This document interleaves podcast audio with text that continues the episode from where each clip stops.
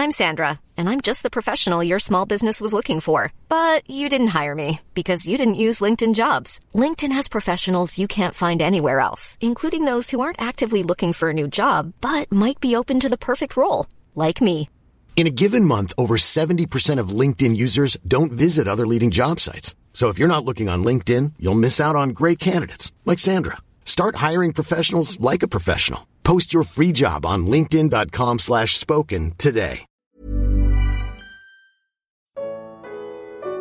Se perder a fé perco a salvação? Comentário de Mari Persona. Bem, você ficou confuso por passagens que dizem de pessoas que perderam a fé ou negaram a fé, achando que isso acarretaria a perda também da salvação.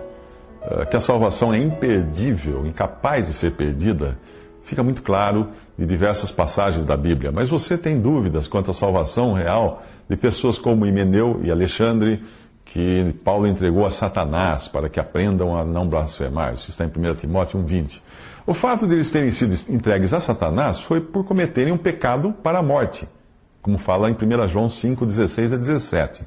Isto é, um pecado digno de ser repreendido com a morte física, não com a condenação eterna. Nessa mesma condição estava o homem de 1 Coríntios, capítulo 5, e provavelmente também Ananias e Safira, que foram mortos em Atos 5. Outras passagens que falam de apostatar da fé podem também significar o desviar de uma mera profissão de fé, o que muitos incrédulos professam ter ao se declararem cristãos. Saia na rua de um país cristianizado como o Brasil e pergunte a cada pessoa que você encontrar na calçada se ela é cristã ou se crê em Jesus, e a resposta da maioria será sim.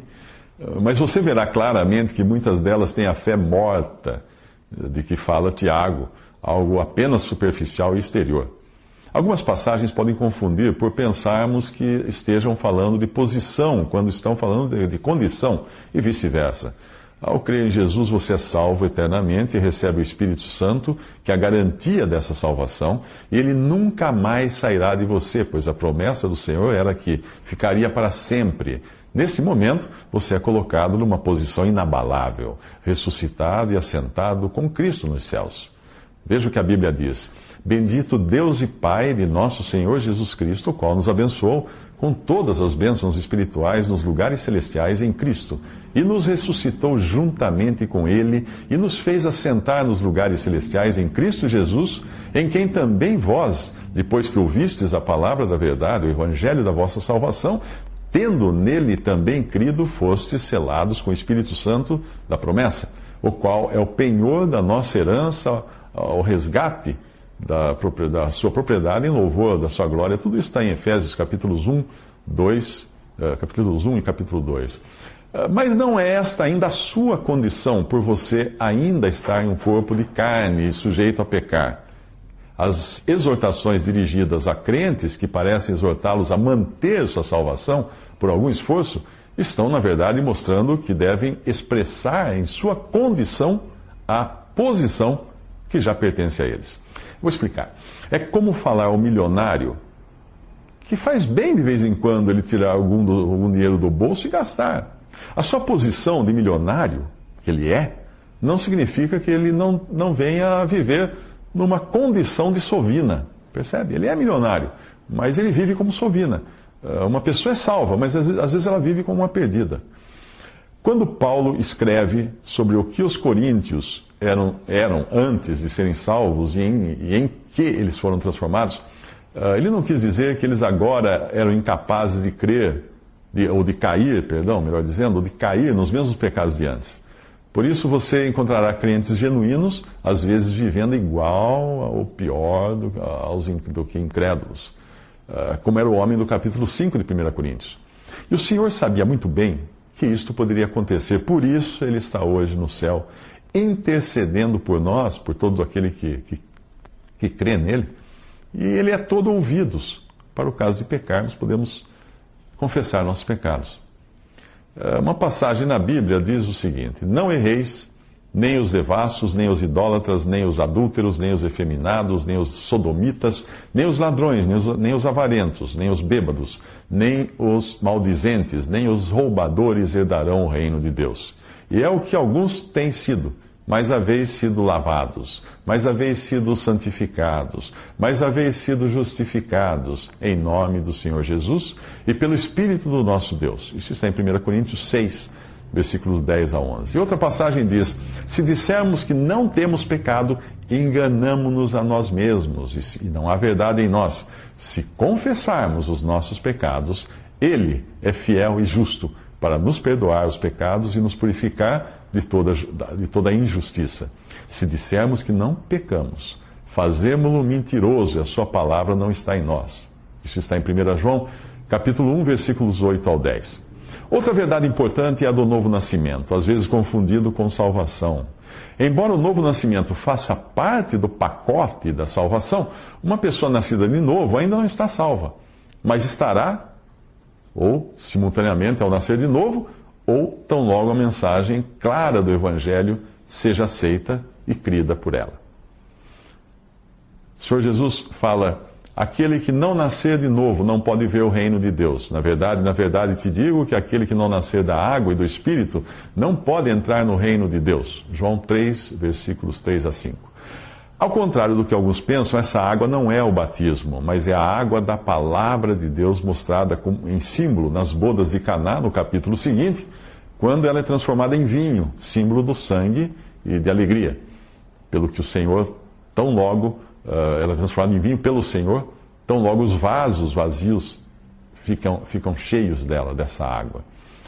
Outra passagem diz: Sabendo que não foi com coisas corruptíveis, como prata ou ouro, que fostes resgatados da vossa vã maneira de viver, que por tradição recebestes de vossos pais, mas com o precioso sangue de Cristo, como de um cordeiro imaculado e incontaminado, sendo de novo gerados ou nascidos de novo, não de semente corruptível, mas da incorruptível, pela palavra de Deus viva e que permanece para sempre. 1 Pedro 1, 18 ao 23. Outra passagem ainda. Como também Cristo amou a igreja e a si mesmo se entregou por ela para santificar, purificando-a com a lavagem da água pela palavra. Olha a água aí associada à palavra. Efésios 5, 25 a 26. Cornélio era um gentil, um prosélito convertido ao judaísmo, um homem nascido de novo pelo efeito que a palavra de Deus, o Antigo Testamento, tinha causado em sua alma. Isto é, ele tinha vida proveniente de Deus para buscar a Deus, ou não buscaria de maneira nenhuma, como diz Romanos 3,11, e essa vida permitia que ele sentisse o peso de seus pecados. Por isso as suas esmolas subiam em memória diante de Deus, mas ele precisava ouvir o evangelho ainda da boca de um ser humano, no caso Pedro, e não de um anjo, porque anjos não evangelizam. Por isso o anjo que apareceu a Cornélio o encaminhou ao encontro no qual ele escutaria a mensagem do evangelho, que é o poder de Deus para a salvação de todo aquele que crê. Romanos 1,16. E a história vai assim. Havia em Cesareia um homem por nome, por nome Cornélio, centurião da corte chamada italiana, piedoso e temente a Deus com, com toda a sua casa, o qual fazia muitas esmolas ao povo e de contínuo orava a Deus. Este, quase a hora nona do, do dia, viu claramente numa visão um anjo, um anjo de Deus, que se dirigia para ele e dizia Cornélio, o qual, fixando então os olhos nele, muito atemorizado, disse: Quem é, Senhor? E disse-lhe: As tuas orações e as tuas esmolas têm subido para a memória diante de Deus. Manda chamar Simão, que tem por sobrenome Pedro. Ele te dirá o que deves fazer. Isso está em Atos 1, capítulo 10, versículos 1 a 6. Mas apesar de ser um homem convertido, Cornélio, ele ainda não estava salvo, pois na presente dispensação a pessoa é salva pela fé em Cristo em sua, e em sua obra que inclui sua morte e ressurreição. E esta é a tônica da mensagem do Evangelho. A pregação de Pedro você encontra em Atos, capítulo 10, versículos 34 a 43, e ela inclui esses elementos, que são o Evangelho, ou as boas novas de Deus. Pedro diz lá: a palavra que Deus enviou aos filhos de Israel anunciando a paz por Jesus Cristo, este é o Senhor de todos, ao qual mataram, pendurando-o no madeiro. A este ressuscitou Deus ao terceiro dia ele é o que, por Deus, foi constituído juiz dos vivos e dos mortos. A este dão testemunho todos os profetas de que todos os que nele creem receberão o perdão dos pecados pelo seu nome. Atos 10, 34 a 43. Foi somente neste ponto da pregação, da pregação de Pedro, depois de terem recebido a mensagem clara do Evangelho, que inclui a morte e a ressurreição de Jesus, e fala também do juízo, uh, e da necessidade de fé nele, que Cornélio e os que o acompanhavam verdadeiramente creram e aí receberam então o Espírito Santo. Assim continua sendo com cada um que hoje se achega a Cristo. A palavra de Deus injeta nele vida, que passa, então ele passa a sentir o peso dos seus pecados e a ansiar por perdão. O Espírito Santo então toca o seu coração. Ele crê no evangelho da salvação, é salvo e recebe o Espírito Santo. Não é exatamente uma ordem por etapas, mas inclui tudo o que ocorre numa alma, desde o novo nascimento até a posição de estar salvo e salvo eternamente. Visite respondi.com.br. Visite também 3minutos.net.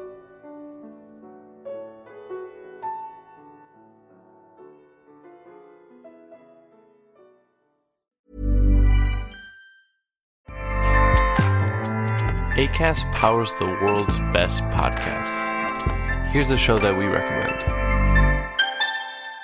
The Real Housewives is a guilty pleasure for most, but if you're looking to not feel guilty about that pleasure, tune in to Everything Iconic with me, Danny Pellegrino, where I break down all the messy moments and behind the scenes antics of Bravo's popular franchise. And on Everything Iconic, I also interview celebrity guests like Kelly Ripa, Kiki Palmer, Drew Barrymore, Cameron Diaz, and more about their guilty pleasures, their past work, and so much more. So if you're pop culture obsessed and find yourself watching way too much reality TV like me, tune in to Everything Iconic with Danny Pellegrino wherever you listen to podcasts. ACAST helps creators launch, grow, and monetize their podcasts everywhere. ACAST.com.